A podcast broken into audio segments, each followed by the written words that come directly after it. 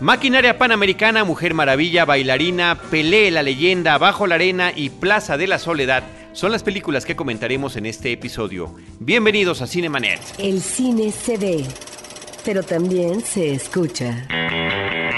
Se vive, se percibe, se comparte. Cinemanet comienza. Carlos del Río y Roberto Ortiz en cabina. www.cinemanet.com.mx es nuestro portal, es un espacio dedicado al mundo cinematográfico. Yo soy Carlos del Río y les saludo desde Anchor Sound a nombre de Paulina Villavicencio, de Uriel Valdés y de todo este equipo de Cinemanet que nos encontramos reunidos en esta mesa de trabajo.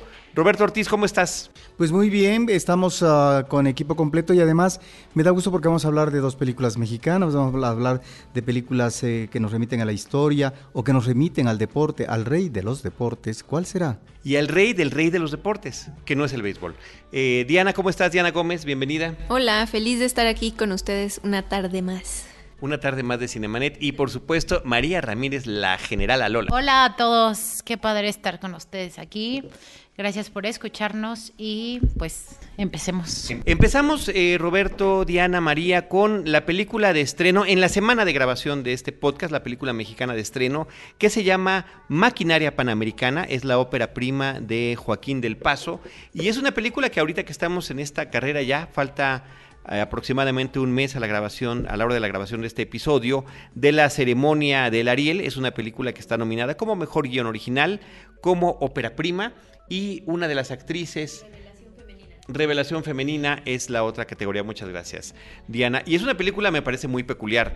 la premisa de la, de la cinta es lo que sucede en una fábrica en la Ciudad de México cuando eh, todos los empleados están llegando a trabajar a su rutina diaria y se enteran que el jefe y dueño de la empresa ha fallecido y que como la empresa está tronada y el señor les estaba pagando sus salarios de su propio dinero, pues resulta que en ese momento se acaba su vida laboral. Sí, es una película que nos lleva a reflexionar sobre toda una serie de situaciones que pueden estar en el ámbito no solamente de lo laboral, sino también en el ámbito de la convivencia y de la interés humana. Ahí es donde yo creo que la película tiene parentescos o vasos comunicantes en la historia del cine. Yo recordaría la película de Luis Buñuel de principios de los 60, El Ángel Exterminador, donde vemos a unos personajes ¿no? de clase pudiente que eh, están en una, eh, digamos, una gran cena, parece ser en una casona eh, de ricachos, y repentinamente algo, algo pasa, ¿sí? cambia la atmósfera en eh, el transcurso de las horas y estos personajes no pueden salir de ese espacio, se quedan ahí sujetos como si fueran secuestrados.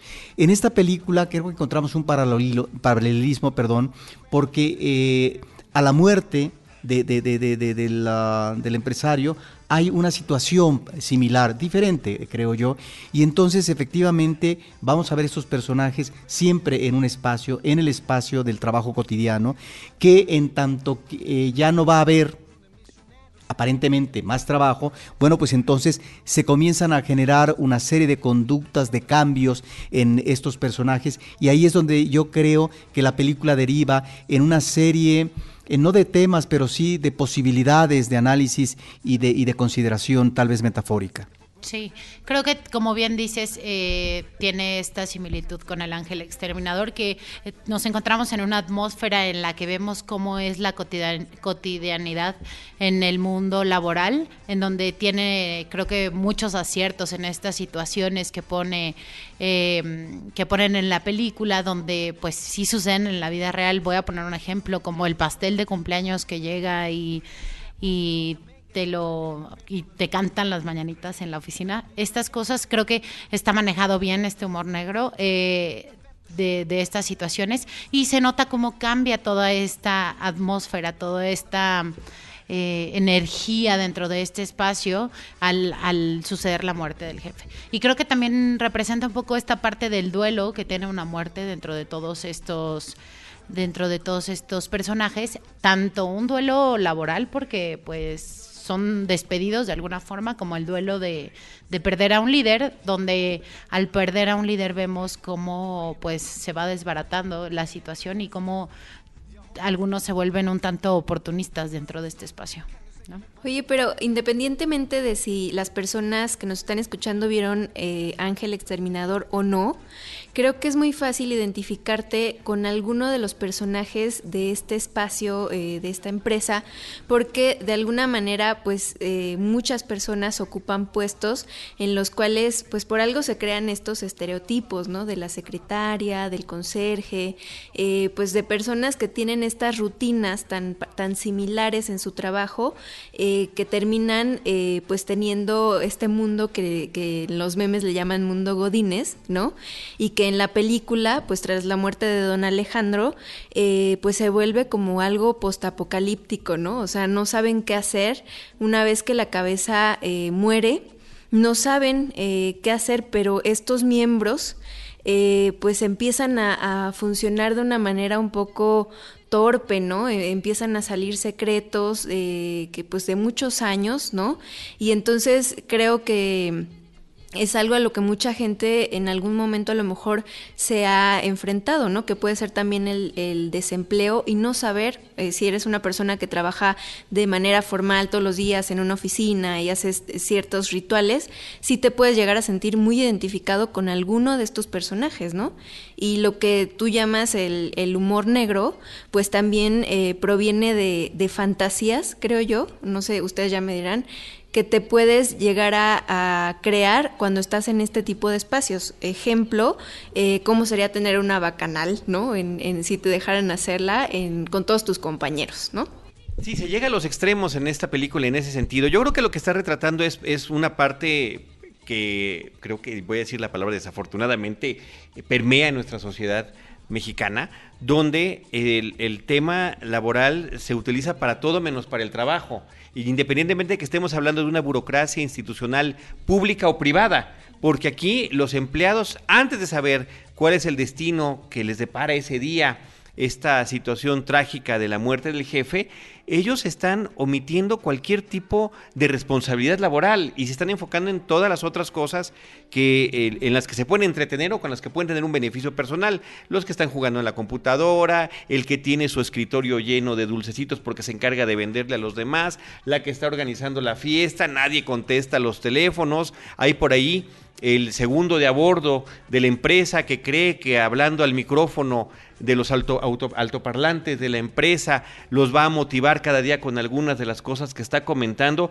Creo que la situación de surrealismo que se vive está desde antes de que, de que las cosas empiecen a transformarse. Sí, bueno, yo no sé si eso es surrealismo, yo diría que es una realidad de trabajo. Y yo no sé si la película, como tú decías, es un retrato. Yo diría más bien que la película sugiere situaciones eh, como para que el espectador trate no de quedarse, quedarse, con la anécdota misma. Me parece que la anécdota está ahí y que no es, digamos, la sustancia propiamente eh, para lo que el eh, público tiene que considerar en términos eh, de, sino de interpretación, de consideración hacia, hacia eso que finalmente nos está presentando el director. Yo creo que todo este andamiaje argumental nos lleva efectivamente, estás hablando tú de una, mencionaste situación laboral. Creo que a partir de aquí, de un evento extraordinario, es decir, una persona se muere, que es en este caso el líder, el jefe, ¿sí? Eh, hay un quebranto de lo que es la cotidianidad y el manejo de vida diaria.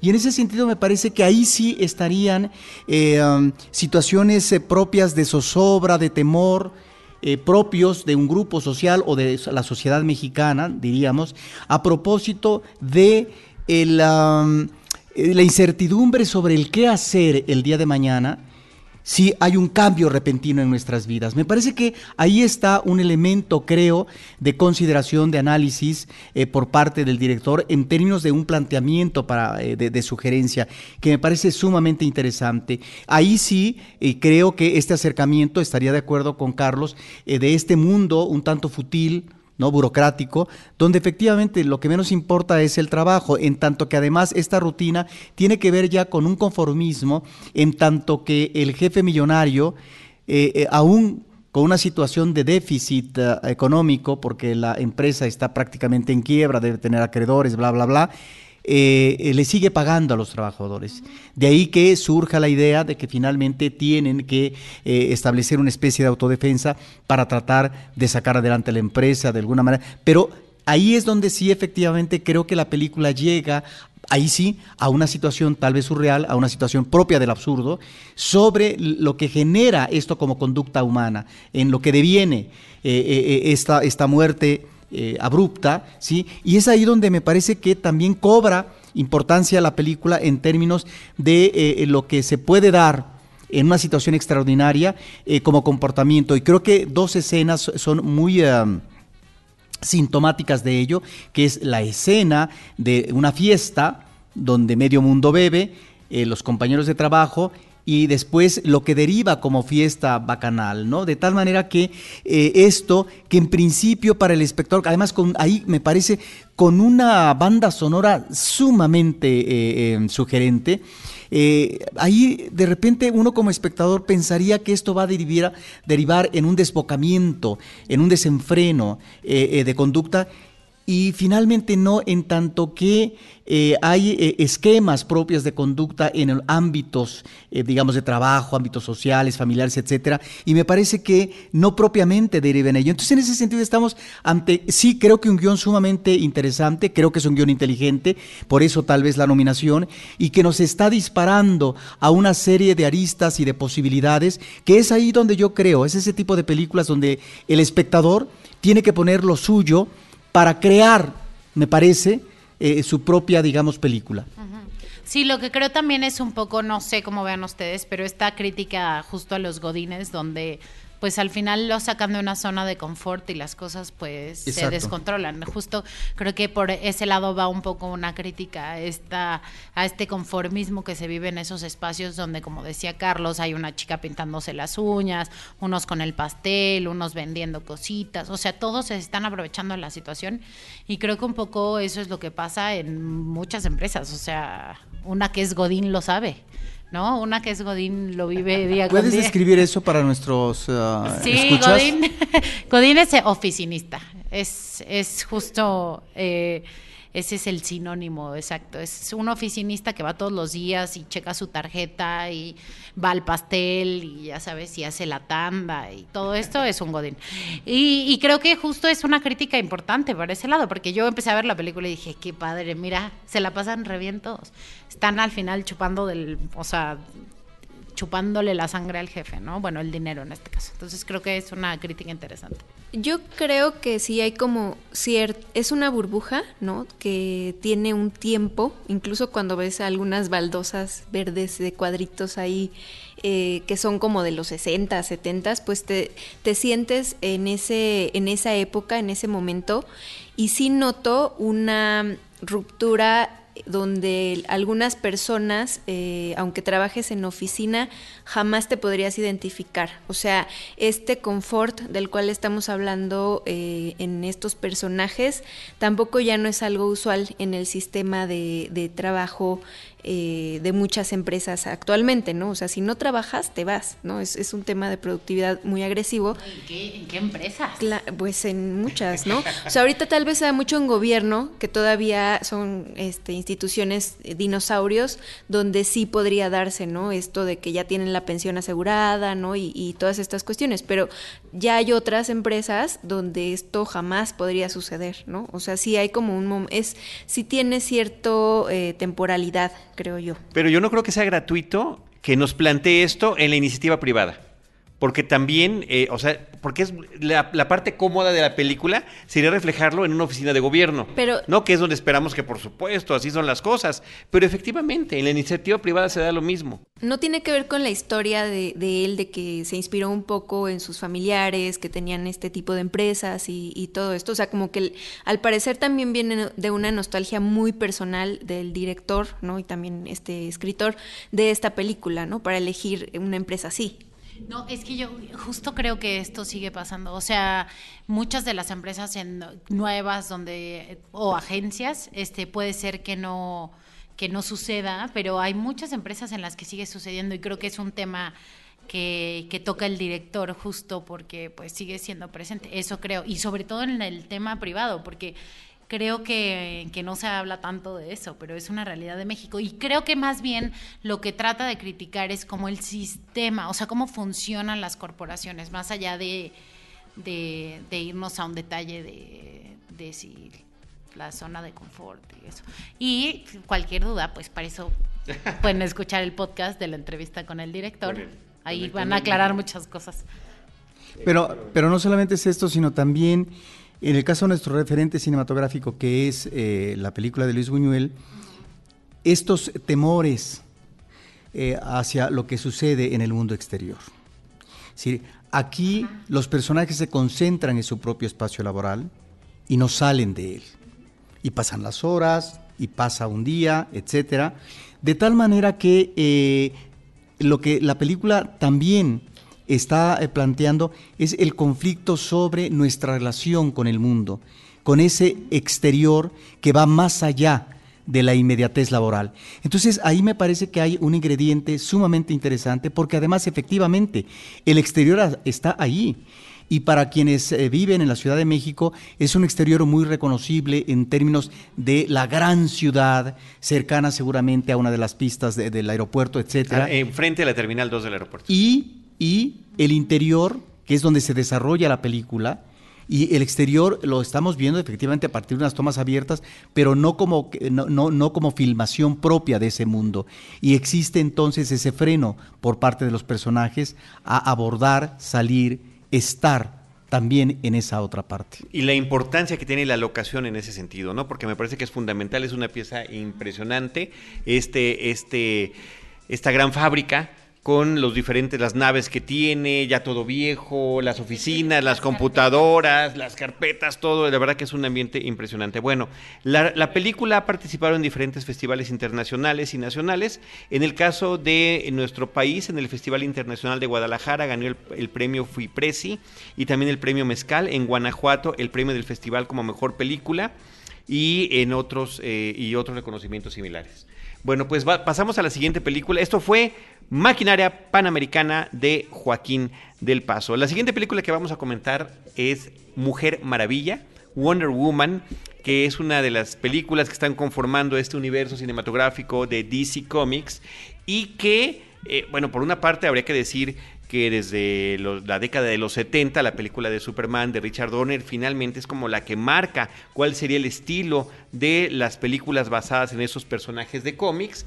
Esto ha tenido una evolución a lo largo de los años con sus ires y venines. Ahorita me parece que hay una sobresaturación en el tema de superhéroes, pero en particular eh, aunque todos usan capa, están como de capa caída, en particular los de DC Comics, porque las películas a partir de las de Christopher Nolan, que fueron muy exitosas tanto para el público como para la crítica, las cintas posteriores han, han dejado muy insatisfechos a los fans y muy insatisfechos también a la crítica.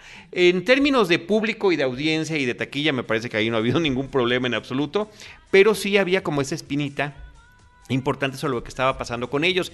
Y termina siendo la cinta dirigida por Patty Jenkins, la directora que hizo Monster en el 2003, eh, la, que, la que finalmente saca el porte para darnos una película que es cumple con los requisitos de una película de superhéroe en términos de que nos cuenta la historia y el origen del personaje, cómo se integra al mundo, cómo se conecta con él y por qué tiene esta decisión de tratar o no de apoyar a la humanidad. Y me parece que lo hace con inteligencia, con humor, con acción y con personajes que resultan muy entrañables. La eh, interpretación en particular de Gal Gadot, que de por sí eh, evidentemente es muy guapo y lo que ustedes quieran, y que ya había tenido su participación como la Mujer Maravilla en la película de Batman contra Superman, me parece que con la forma en la que evoluciona su personaje a lo largo de esta historia, por lo menos a mí, me ganó por completo el corazón. Sí, totalmente. Creo que es una... Eh, bueno, la actuación de ella a mí me pareció muy buena, o sea, creo que empieza como con esta ingenuidad que tiene una persona que lleva viviendo toda su vida en una isla y va evolucionando bastante bien el personaje hasta llegar a ser una mujer empoderada, que es la mujer maravilla que queremos ver, ¿no? Eh, en cuanto a la historia o la, la película en general, creo que se cuenta muy bien la historia, o sea, se toma el tiempo la directora para introducirnos en este mundo, hayas visto cosas antes o no, se toma su tiempo para contar la historia, creo que las actuaciones están bastante bien, creo que también es muy empoderador para las mujeres y es parte de la campaña que ha tenido esta película, el tema de que sea una mujer la que la dirige y una mujer fuerte la que lo la, que lo protagoniza y también como este tema de todas las amazonas que está Robin Bright, que es la, esposa de Frank La primera dama. Claire Underwood. Y Connie Nielsen. También, Connie Nielsen. Este, todas estas mujeres fuertes creo que es es, muy importante tener estas figuras, como lo decía creo que Jessica Chastain, nunca sé. Chastain, exacto. Este, en, en esta eh, edición de, de Cannes, decía como, vi más películas que nunca en la vida, vi 20 películas en 10 días, y lo que me doy cuenta es que no hay representación de las mujeres con las que uno convive día con día en estas películas, porque al final los creadores de estas películas son hombres, y entonces no están reflejando lo que realmente somos las mujeres. Y creo que en esta película es uno de los aciertos que tiene. O sea, nos están dando una entrega este, de La Mujer Maravilla que creo que está muy bien hecha para los hombres y para las mujeres, pero no están siendo condescendientes con las mujeres. Leí un tuit donde decía, este, me voy a parar afuera de, de, la sala de cine y le voy a preguntar a todos los hombres que vinieron a ver La Mujer Maravilla de manera condescendiente, así como, ah, ¿veniste a acompañar a tu novia a ver una película de una mujer superhéroe? porque eso es lo que pasa, ¿no? En, en, la actualidad. Entonces, creo que es una película muy buena, muy buena. A mí me conmovió muchísimo, muchísimo, muchísimo. Me gustó muchísimo y, bueno, quiero escuchar la opinión. Y muchísimo, y muchísimo. O sea, deberían de ver nuestras sonrisas así cuando dijeron Mujer Maravilla, eh, se iluminó. Pues yo creo que la gran heroína de esta película es precisamente su directora, ¿no? O sea, la historia que tiene también ella eh, de haber nacido en un cuartel militar ahí en Estados Unidos, que ella dice, pues que sí, eh, creció viendo la Mujer Maravilla de la tele, ¿no? Y pues tener esta responsabilidad tan grande de llevar esta película eh, pues a la pantalla grande y, y, haberlo logrado de buena manera, porque pues al final los números no mienten y en cifras, o sea, ella le ha ganado la, recaudación de su película le ha ganado a nueve de las películas de Marvel, ¿no? Entonces, ya con eso, bueno, tiene el récord de la directora mujer eh, más taquillera también en ese sentido. Entonces, eh, yo creo que ella es como, como la gran heroína de, de esta película. Eh, obviamente en cuanto a la selección de actores, me parece que ella no, no se hizo cargo, que ni siquiera estaba como de acuerdo en que fuera Gal. Ella este, acaba de dar una declaración donde dice que ella hubiera elegido a otra actriz, pues una, una gringa, ¿no? Alguien americano, pues jamás se imaginó este, eh, pues castear a alguien como, como Gal Gadot, pero al final eh, pues fue muy benéfico para todos. Entonces es una película que sí, cuando la estás viendo, eh, por, lo menos personalmente, fue la primera vez que no me super aburrí en una este, escena de, golpes, ¿no? Estaba como muy emocionada, me dejé llevar. Me gustó también el tratamiento que le dan a, su galán, ¿no? A este... Steve Trevor, interpretado por Chris Pine. Ah, para mí yo lo vi y dije, se queda como un poco corto, después me fue convenciendo el personaje, ¿no? Al final, pues no, no sentí como gran empatía por él, ¿no? Ah, no. No, la, honestamente no. Entonces, eh, creo que sí es una película, eh, como dice María, pues que de mucho empoderamiento para las mujeres eh, y me parece un, acierto en muchos sentidos, ¿no? También ver a, Robin Wright este, como una amazona, fue muy bonito, este, de pronto, y ya lo dirán tal vez más adelante, eh, pues tener a un personaje de Trainspotting también en una cantina fue como de lo más, no sé, reminiscente, ¿no? Entonces tiene como detalles muy ricos la película en general no solamente es una película de acción. Pues cuando los escucho pareciera que estamos ante una obra maestra o una obra brillante.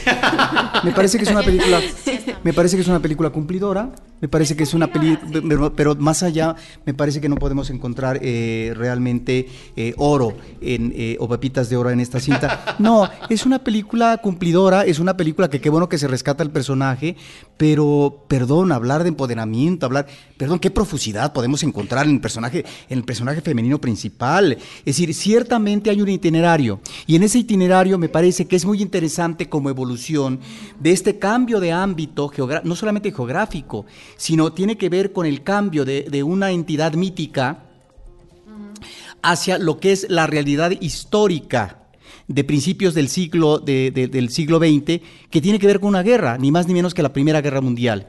Y es la dificultad de poder adaptarse por parte de, la Mujer Maravilla de Diana hacia esta realidad que no entiende del todo porque tiene eh, una concepción, un manejo de la vida y del mundo de otro tipo con respecto a cómo la han cultivado, cómo la han dedicado, cómo la han preparado, etcétera. De tal manera que, bueno, ya ubicará más adelante cómo efectivamente y de acuerdo a las realidades humanas, cómo eh, el mal el mal que está ahí perfectamente identificado en eh, las consecuencias nefastas de la guerra, finalmente podría emparetarse con el mal mayor, con un mal, eh, digamos, propio de los, de los dioses. De tal manera que eso me parece que la evolución del personaje de ella es interesante en tanto que efectivamente es, una persona, es un personaje más que ingenuo, es un personaje que tiene una ubicación de realidad, que no puede ni mucho menos emparentarse con esta realidad histórica y de ahí creo que deviene de una manera confortable para el público eh, este manejo humorístico de eh, las pláticas, los debates, eh, los, los contrapuntos que se dan entre el personaje masculino, que es un espía, y ella, lo cual me parece que nos da, digamos, ese elemento de frescura de, la película y de, y, de, y de momentos afortunados en términos de los diálogos. Y ahí es donde me parece que el humor logra imprimirse de manera conveniente por parte de la directora. Me parece que es una película sumamente larga, y más de dos horas creo. Una cosa me parece lamentable. Sin embargo, sin embargo, es una película que se puede ver tal vez como lo que a veces son toda una serie de películas de entretenimiento, que son las películas de aventuras. Es decir, es, decir, es un cine de aventuras que finalmente cumple propósito y que aquí creo que gana en ese terreno argumental a muchas otras películas eh, de, eh, basadas en personajes de, de cómics o de superhéroes, porque tiene que ver con una cuestión de anécdota histórica y que en ese sentido ahí van jalando, eh, entrando, pasando una serie de situaciones los personajes, pero hay cosas muy disparatadas, bueno, no absurdas, sumamente disparatadas. Claro, Claro, claro, pero entonces yo puedo entender, a ver, que sea una cuestión de, de, cómic, pero de, de, ahí a que eh, entres en una cuestión que llega casi al absurdo con respecto a la identificación encuentro con el villano. Me parece que es como eh, eh, eh, sacarse de la manga esa situación. Y la misma,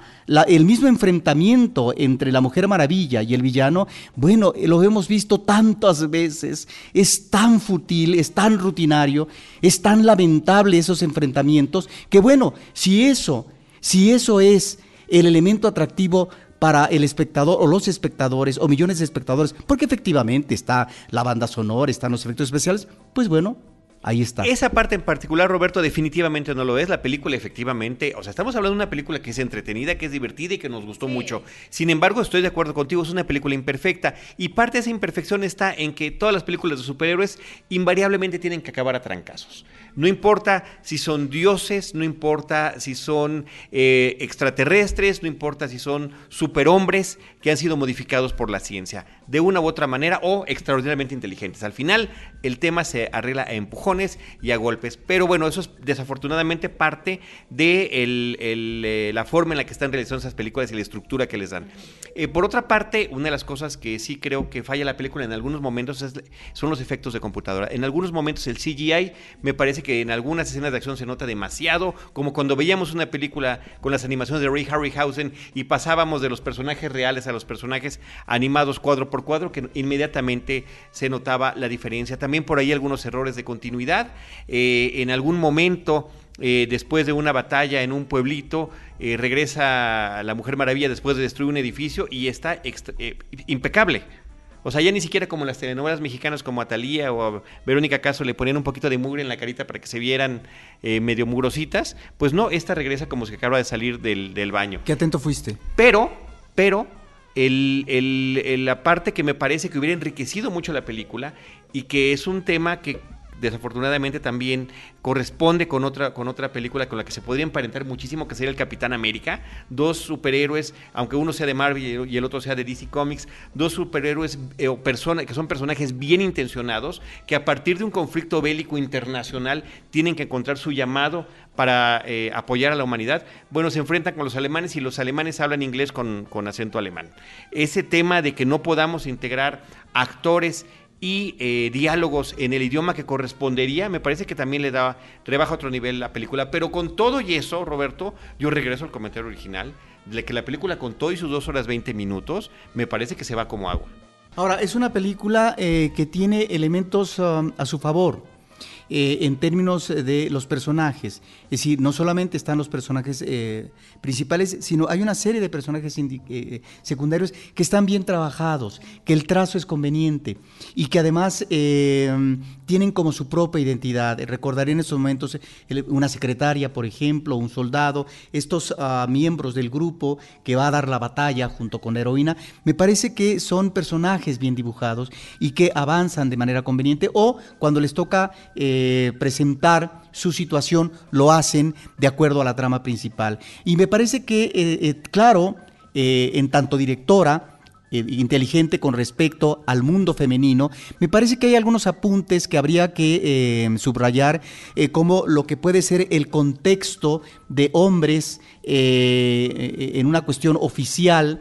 Eh, donde están tratando cuestiones de la guerra, donde obviamente, y también por la cuestión de la época, no se permitía el ingreso de las mujeres para discutir situaciones, eh, eh, digamos, graves con respecto a conflictos bélicos y decisiones importantes que solamente los hombres y lo- en, en términos de la política podrían hacer. Y entonces ahí me parece que la directora juega convenientemente cuando de repente aparece un personaje aparentemente impertinente que es la Mujer Maravilla. Entonces creo que están estos elementos afortunados dentro de este... mm, de- dentro de este manejo lúdico, pero sobre todo del humor, que creo que es un ingrediente que sí sabe manejar la directora. Sí, que de hecho esos bromas o esos chistes que hacen con, con el personaje principal todo el tiempo, con Diana, lo que digo es que seguimos viviendo en eso, que no estamos diciendo que es la mejor película eh, del año, no, estamos diciendo que es una muy buena película ¿Usted no la vas a poner en tus 10 películas favoritas? No sé, tal vez sí. Ok. Junto con La La Land. Ok. Este, no, no, no, pero Fíjate, no. te vas de un extremo a otro, de la acción fuerte a la, curceli- a la cursilería propia del amor en- en- representado en un musical que me parece que tiene escenas afortunadas, ¿no? Bueno, pero lo que decía es dentro del género, creo que sí es una, una gran película y creo que también este tema de la representación femenina es una realidad y, y Va a ser el tema de los siguientes este, premios Oscar 2018, pero no, probablemente no lo sé, ¿no? Qué horror, pero bueno, pues así son los Óscares, ¿no? No, sí. Así son los Óscares. Y nada más, eh, yo quisiera un apunte final. Eh, creo que este itinerario del personaje femenino es interesante en tanto que ella tiene que contrastar una realidad propia de lo que ha vivido y que finalmente, efectivamente, ha vivido como una esfera de cristal, ¿sí? Eh, porque, bueno, la han protegido y la han entrenado para situaciones tal vez graves, pero cuando entra, ingresa a la realidad histórica, ahí es donde finalmente vamos a encontrar, creo, esta evolución favorable del personaje con respecto a qué, con respecto no solamente a valores, sino al comportamiento en contribución eh, benéfico a la humanidad de, un héroe, que es eh, el afán por lograr la justicia, la paz, en este caso por la guerra, la igualdad, etcétera. Inclusive me parece que está el elemento del amor. Pero cómo el amor inclusive podría quedar en segundo plano o, tendría que, superarse si es que hay una situación adversa, porque antes que nada está la encomienda de un héroe para poder estar contribuyendo al bien de la humanidad. Me parece que eso queda bien especificado y que es muy propio del esquema eh, eh, de- de- de- del cómic. sí, el motivo de, o sea, su motivo para pelear creo que es súper bonito y es igual de cursi. Oye, a mí me encantó Chris Pine, eh, difiero contigo, Diana. Eh, es un Chris Pine me parece que, que tiene una presencia muy particular en la película, que la evolución de su personaje es, es, es, muy padre, el viaje que tiene el mismo personaje me parece que es interesantísimo y, y que juega un papel fundamental en la conformación de ella como heroína. Pues es como su el maestro de ese nuevo mundo, ¿no? Al cual se está enfrentando. O sea, yo solo digo que sí como que lo trata un poco como objeto sexual, o eso es la impresión que a mí me da, ¿no? Como como ahora se están invirtiendo los papeles de, de cómo los superhéroes tal vez traten a sus chicas, eso fue la impresión que a mí me dio, ¿no? No, yo de para nada, o sea, al contrario, siento que hay una complicidad que me encantaría que así trataran a las mujeres en las películas de superhéroes, ¿sabes? O sea, creo que sí hay una complicidad con sí, ellos. A mí me parece que hay un trazo interesante de este personaje masculino porque no es el típico personaje machista Exacto. que va a imponer voluntades, eh, sobre todo cuando, cuando, cuando hay una situación que dirimir. ¿Cómo abordar, cómo tratar una persona que bien podría considerarla que es locuaz y que está desfasada? O tengo que dar el lugar que merece en función del intercambio como relación humana. Y ahí es donde me parece que hay un tratamiento inteligente por parte del guion de este personaje masculino, que es un personaje que tiene que también aprender. No va a ser, ni mucho menos, porque claro, para eso están los héroes, para eso están los superhéroes. No, decir, es decir aunque podríamos encontrar un símil de su comportamiento como gesta heroica, en cuanto a, las, acciones que puede realizar, me parece que es un personaje que tiene sus límites y por lo tanto es mortal. Pero precisamente por eso es un personaje que queda bien diseñado con respecto al tipo de acercamiento y a la forma como tiene que relacionarse con una mujer. Y me parece que ahí es donde está esta consideración por parte de ambas partes de posible intercambio, pero también de respeto de uno al otro y la identificación que tienen el uno con el otro con el tema de la integridad moral que cada uno de ellos maneja. Porque en este mundo eh, de esta Primera Guerra Mundial, pues efectivamente eh, los excesos caen en ambos lados. ¿no? A mí me parece que eso está interesante. Y resaltar que David Thewlis está en la película con un papel interesante. Iwan Bremer, que es lo que mencionabas, Diana, hace ratito, con el tema de este guiño a este actor icónico de Trainspotting y de Trainspotting 2, que recientemente lo vimos repetir su papel. Así que ahí está Mujer Maravilla de Patty Jenkins con Gal Gadot. Roberto Ortiz, Bailarina, es una película que continúa en Cineteca Nacional. Sí, esta es una película de animación, ¿no? Que me parece que es interesante, es una coproducción de Canadá y Francia de 2016 dos directores eh, hacen la dupla y está ambientada en el París de fines del siglo XIX y la anécdota es eh, una chica que apenas eh, está ingresando a la adolescencia y vive en un orfanato y como ella sueña convertirse en bailarina que se va a consagrar, ¿no? A partir de una espléndida técnica y la entrega al público, es decir, lo que va a hacer conquistar la fama a partir de lo que puede ser un talento natural que hay que desarrollar a través de la academia, pues ella se escapa junto con un compañero suyo y entonces me parece que ahí eh, los dos personajes juegan eh, un itinerario, un periplo eh, atractivo, porque mientras ella busca estar en la máxima casa de la academia, en la ópera de París, para entrenarse, el otro chico pues se considera un inventor y resulta que ahí es donde están estos elementos de ambientación propios de fin del siglo XIX. Apenas está construyéndose la Torre Eiffel. Y entonces este chico, al fin, eh, en su pretensión de ser un inventor genuino, pues cae ni más ni menos eh, en el equipo de trabajo de, de, de Eiffel, ¿no? El constructor el inventor, pero que no necesariamente va a estar como uno de los artífices de sus inventos, bla, bla, bla. De tal manera que ahí están estos dos personajes, sobre todo el personaje central, que es el de esta chica que se esfuerza, que tiene que, eh, digamos, uh, cometer trampa, para poder educarse debidamente con todo y el manejo estricto de la educación para ser una buena bailarina y finalmente eh, lograr sus objetivos. Me parece que ahí es donde encontramos eh, lo interesante de la película, estos como juegos, ¿no? De lo que pueden ser estos procesos de esfuerzo para poder lograr un objetivo, las envidias, los enfrentamientos, etcétera, y este ambiente parisino. Creo que donde eh, en algunos momentos la película afloja es cuando encontramos eh, estos, um, lo que podría ser el prodigio de la danza, ¿sí?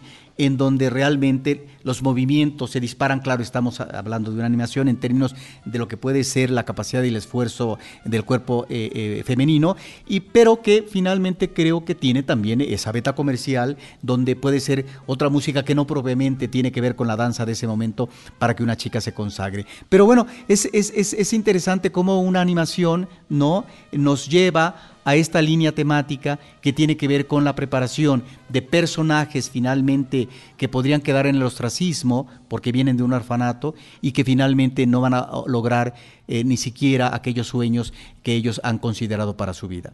Eric Sommer y Eric Varin son los directores de esta película que, por cierto, eh, Diana María Roberto fue estrenada comercialmente a principios de este 2017 en nuestro país y ahorita está en esta exhibición en Cineteca Nacional. Y mira, Roberto, que en aquel momento no habíamos podido comentarla. Eh, Roberto, María, Diana, la película que continúa en cartelera comercial aquí en nuestro país es Pelé, la leyenda eh, Pelé Birth of a Legend es el título. Pelé la película se llama aquí en México. Aquí en México. Pelé Birth of a Legend es el título original. Y fíjate que eh, lo primero que me llamó la atención cuando, cuando vi que la película estaba en cartelera es pensar que no había una película sobre la historia de Pelé que es una de las figuras emblemáticas del siglo pasado en términos de deporte, de presencia, de lo que significa el esfuerzo de un individuo para representar a su país en competencias internacionales y demás. Una figura que me parece que además en este país, eh, Roberto, te lo digo a ti que somos los más veteranos de la mesa,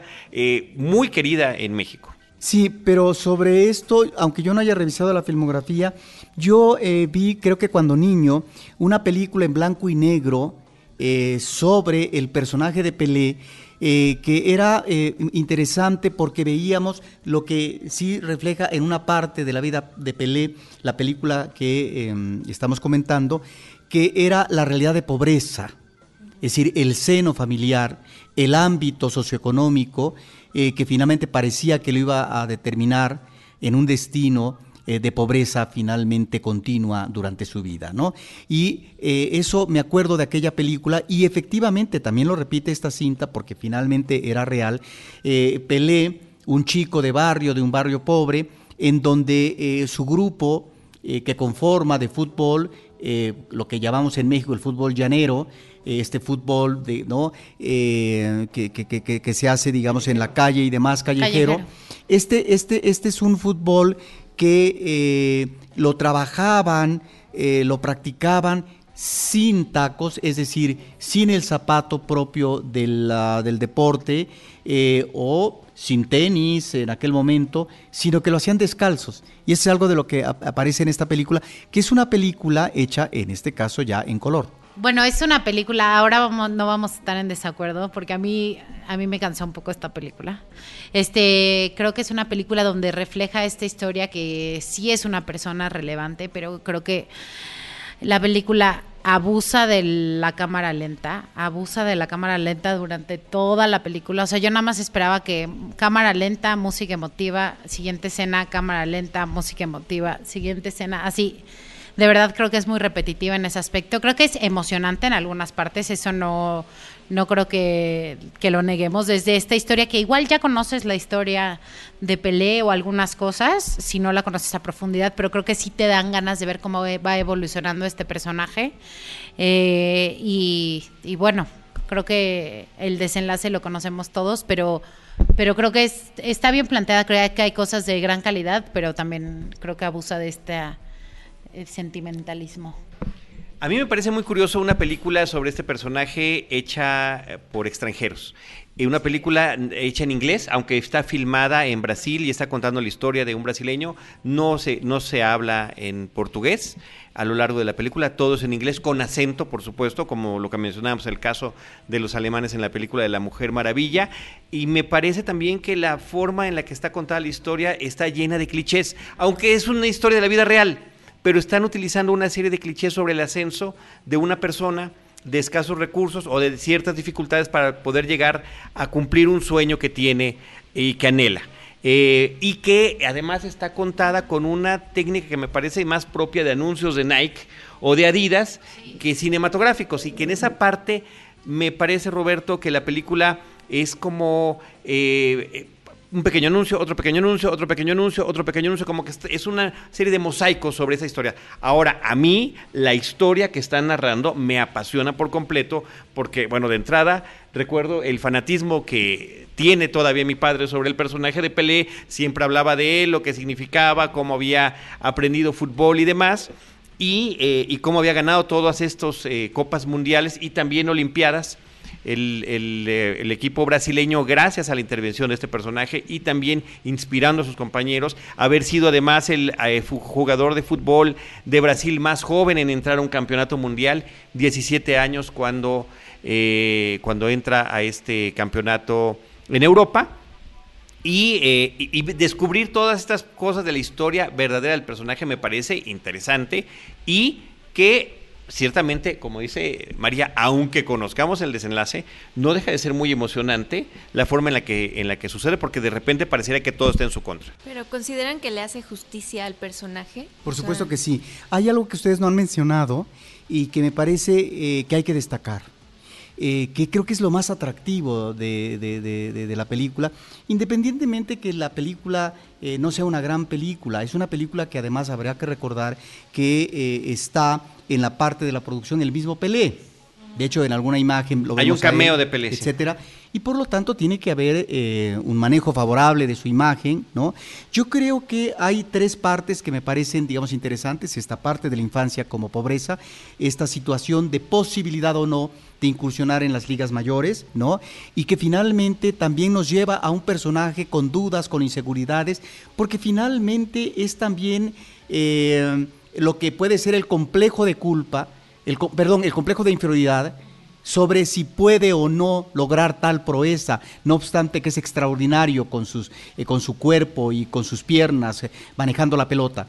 Entonces me parece que eso está ahí tipificado en la cinta. La otra, que me parece muy, muy bien en términos narrativos, que la película se centre en lo que va a ser el gran desempeño iniciático como deportista que se consagra mundialmente en el Mundial donde él vive el primer campeonato logrado por Brasil en 1958 en Suecia. Me parece que eso es sumamente importante eh, porque efectivamente vemos como un casi niño, que está ingresando a la adolescente, tiene, adolescencia tiene 16, 17 años, es el más joven que ha incursionado y sigue siendo el más joven hasta el momento que ha incursionado en un campeonato mundial, resulta que logra ¿sí? ser el gran, la gran figura y que logra como equipo eh, nacional doblegar ni más ni menos que al equipo, digamos, anfitrión, sede del Mundial que es Suecia.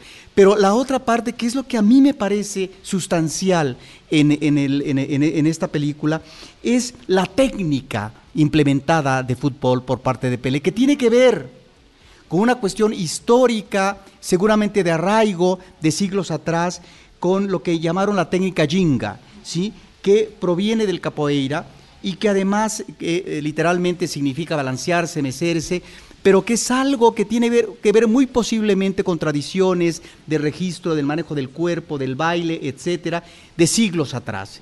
Y en ese sentido me parece que está muy bien ubicado en, en la película lo que es el trauma que deviene de la derrota de Estados Unidos en el 50 contra Uruguay, en donde precisamente a partir de esto, que fue una especie de estigma, que fue una mancha, que fue una frustración para el pueblo entero eh, o los aficionados al fútbol en aquel momento, es decir, de, de alguna forma, cuando se acercan al Mundial del 58, es descartar lo que podría ser una técnica arcaica, primitiva, y asimilar, tratar de emparentarse con lo que es la técnica del fútbol europeo.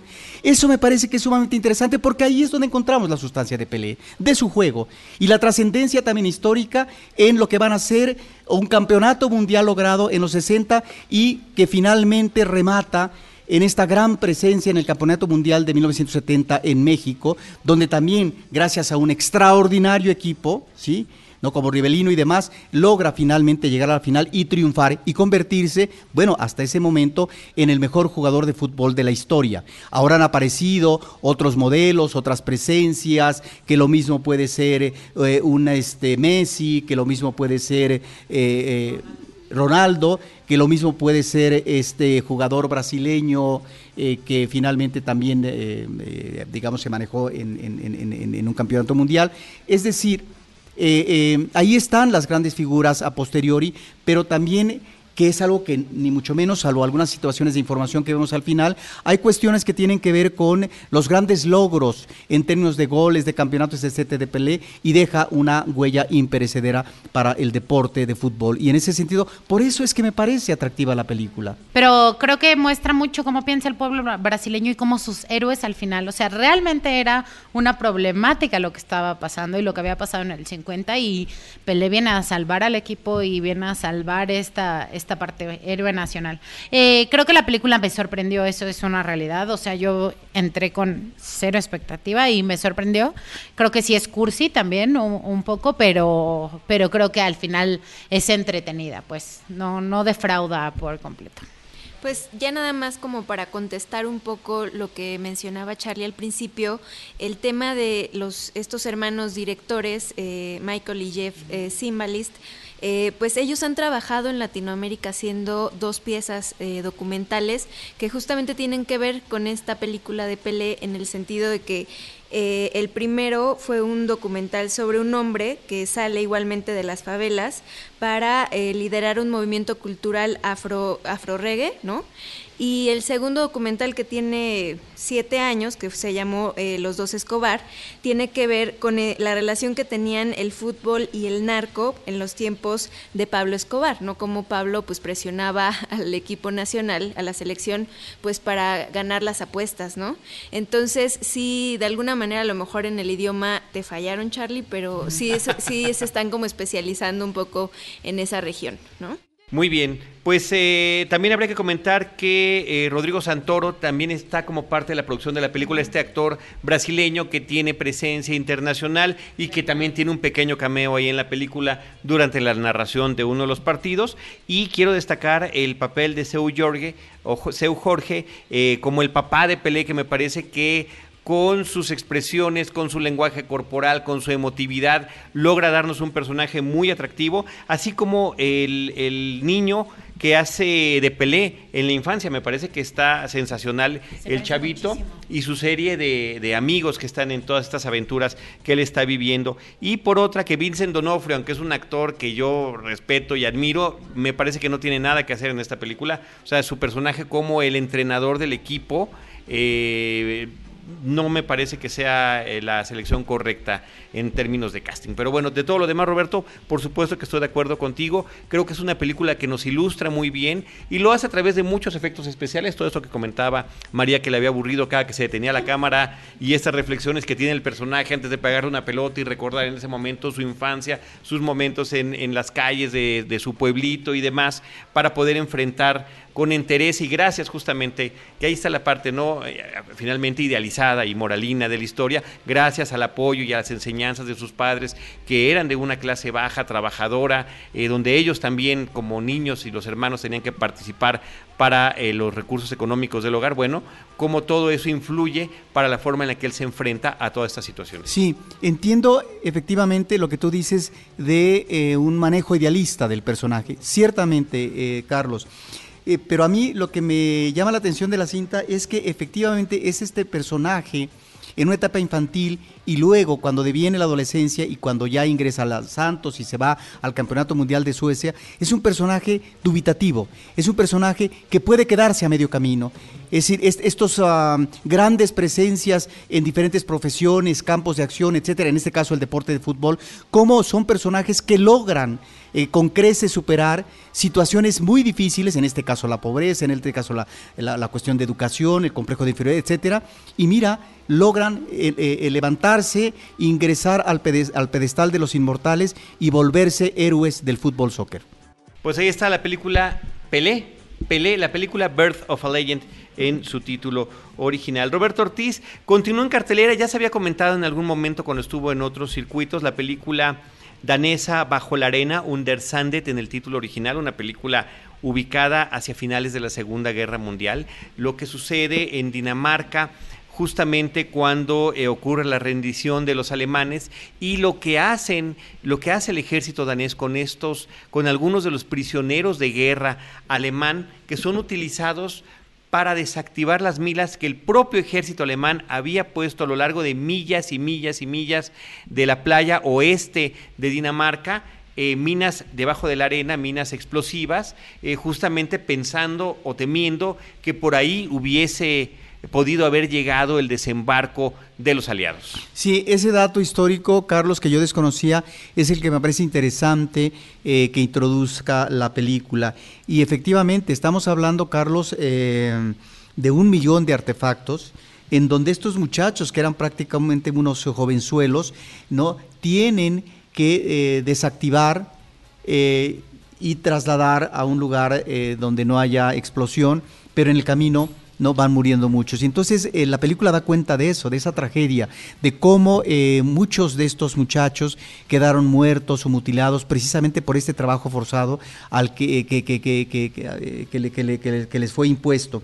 Y me parece que ahí está, si bien es cierto que eh, el tratamiento a veces en este caso de los buenos, los malos, ¿no? que, se maneja como estereotipo, no es muy convincente, pero está el hecho mismo como realidad humana que finalmente eh, se presenta de una manera interesante por parte del director. Hay que decir que esta es una coproducción entre Dinamarca y Alemania de 2015 de Martín Sand, Sandvliet, parece ser que así es el apellido.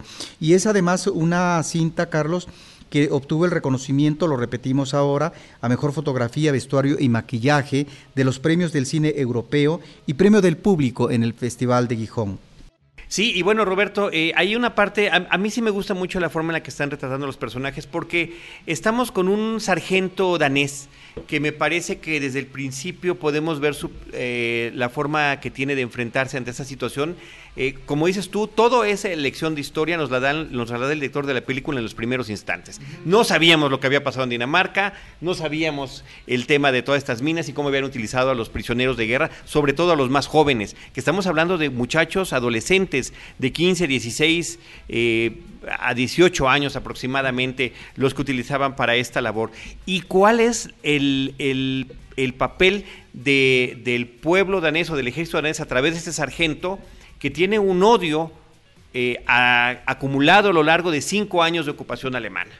Y que en el momento en el que los papeles se invierten, pues ahí es donde está él manifestando toda esta ira que tiene reprimida y lo vemos desde los primeros instantes de la película, pero también vemos cómo esa situación va evolucionando a lo largo de la cinta, ¿no? Y cómo en cuestión de, de años, en un conflicto de esa naturaleza, uno un, pueblo puede pasar de víctima a victimario y qué pasa cuando finalmente se están comportando de la misma manera. Me parece que hay muchas reflexiones sobre la interacción humana en esta película. Yo creo que el personaje del militar danés está bien tratado, Carlos, sin embargo, el remate es donde me parece sumamente melodramático y pareciera, digamos, que el personaje se comporta eh, como si estuviera, digamos, en, en, un jarabe de almíbar, ¿no? Lamentablemente, sí. Pero eso, eso eh, no, no le resta no le resta los méritos a la película. Muy bien, no, a mí me parece una película sensacional, Roberto. Bajo la arena, Under Sandet en su título original. Finalmente, Roberto, la última cinta que comentaremos en este episodio se llama Plaza de la Soledad. Sí, esta es una película de una fotógrafa que se llama Maya Godet, que durante muchos años, no sé si fueron 15 o 20 años, ella registró prostitutas en la Plaza de la Soledad en la Merced de la Ciudad de México. De tal manera que esto, que ya es un trabajo de ella profesionalmente muy importante, lo traduce, no lo traduce, sino más adelante eh, se, sigue interesando por el tema, pero para vertirlo en imágenes audiovisuales a través de una película. Entonces es una coproducción de México con un país extranjero.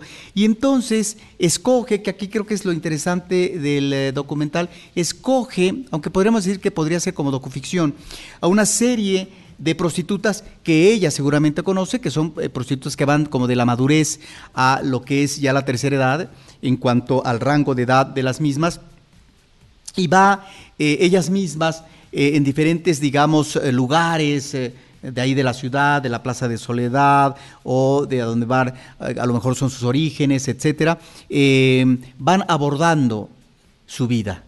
Y ahí es donde me parece que hay elementos eh, sumamente dramáticos a, considerar, como por ejemplo que de este universo, no sé, de cinco o seis eh, eh, personajes femeninos que escoge, pues resulta que como tres, ¿no? Son personajes que en, la infancia fueron abusados, fueron víctimas de violación. Entonces, ahí es donde ya eh, desde entonces se, se, se, presenta una situación sumamente dramática que por supuesto que va a incidir en lo que va a ser el destino más adelante de ellas, no que necesariamente de manera mecánica incida o conlleve y aterrice en la prostitución como actividad profesional y de vida, pero que finalmente es una parte que queda ahí de estos uh, resabios del pasado. Eh, la directora también hace un intento que me parece que en algunos momentos es fallido, eh, de reconstrucción, es decir, eh, de eh, presentar situaciones de vida a partir de la representación como si se tratara de un registro real. Y ahí es donde me parece que a veces este tipo de acercamientos falla, como puede ser eh, la plática de una madre con su hija enferma de cáncer, que finalmente se abrazan porque claro, se siguen queriendo, etcétera, o como puede ser la consideración de una de las prostitutas con respecto a una relación que tuvo por años con un hombre, pero que no necesariamente, no obstante que hubo sentimiento amoroso, esta eh, relación tiene que ser una relación definitiva, sino que en algún momento esta relación se rompe pero que finalmente como recuerdo está ahí y que muy seguramente fue uno eh, de los pivotes o de los elementos más importantes uh, para esta mujer en cuanto al manejo de sus sentimientos y que también ahí hay una especie de representación por parte de la directora de lo que pudo ser el galán, el galán actuado, eh, cantando eh, ¿no? A, su, a, su, a, su, a, su, a su querida, a su mujer, en eh, una, una, especie de bar, de cantina. Ahí están, por ejemplo, esas situaciones, o cuando una prostituta está con un viejo, con un hombre mayor que él, eh, en donde le está exigiendo dinero para que ella pueda tener, cumplir eh, sus, sus, ¿cómo se llama?, sus gastos y demás cotidianos. Y bueno, vemos cómo este hombre de repente suelta un billete y suelta dos y suelta tres billetes verdes y dices, bueno, esto me parece que es un tanto postizo. Pero independientemente de eso, y me parece que a lo mejor son eh, registros no tan afortunados de la directora, está la realidad de vida de estas mujeres. Y ahí es donde me parece que está eh, la parte medular, la parte emotiva, pero también la cruda realidad de estas mujeres que a mí me recordó mucho este documental que en algún momento comentamos y que inclusive entrevistamos en Cinemadera la directora de Bellas de Noche, porque a final de cuentas son sobrevivientes. Es decir, mujeres que están en la madurez, que están en la tercera edad, que han sido lustros, décadas de vivir de esa profesión y que todavía estén vivas, o porque se pudieron haber quedado en el camino por la enfermedad, como en el caso de Bellas de Noche, pero también ante una situación de los últimos años de abuso, de violencia, de inseguridad, etcétera. Entonces me parece que es un documental donde esta mujer fotógrafa que conoce muy bien ese ambiente eh, quiere presentar y tratar de dignificar a esta profesión y a estas mujeres. Plaza de la Soledad de Maya Godet, una película que ganó el premio del jurado en el Festival de La Habana y que estuvo nominada en el Festival de Sundance del año pasado, en ambos casos del año pasado y bueno, que ahora tenemos en cartelera. Pues las películas comentadas en este episodio, Maquinaria Panamericana, Mujer Maravilla, Bailarina, Pelé, la película, Bajo la Arena y Plaza de la Soledad. Eh, Diana Gómez, muchísimas gracias, qué bueno que te pudiste dar la vuelta. Muchas gracias a ustedes y pues seguimos en contacto, si quieren, a través de mi Twitter, arroba de Idalí. Con mucho gusto, ahí platicamos. María Ramírez. Pues muchas gracias por escucharnos hasta el final de este episodio. Hoy estaba pensando qué afortunada soy de hablar de cine en, en, el podcast. Estoy muy contenta de estar aquí y me pueden seguir en Twitter y en Instagram como arroba generalalola. Roberto Ortiz. Oye, Roberto, la gente sigue insistiendo bueno, mucho, mucho en que ya abras tu Twitter. ¿Qué okay. vamos a hacer? Exacto. Y bueno, pues yo mientras tanto, pues les agradezco a las compañeras. Y bueno, María, eh, me llama la atención tu, tu, tu, tu gesto amable y generoso para con nosotros. Muy bien. Pues yo les recuerdo las redes sociales de Cinemanet, arroba Cinemanet en Twitter, facebook.com diagonal Cinemanet, Cinemanet1 en Instagram y Cinemanet1 en YouTube. En cualquiera de esos espacios, nosotros les estaremos esperando con cine, cine y más cine. Cinemanet termina por hoy. Más cine en Cinemanet.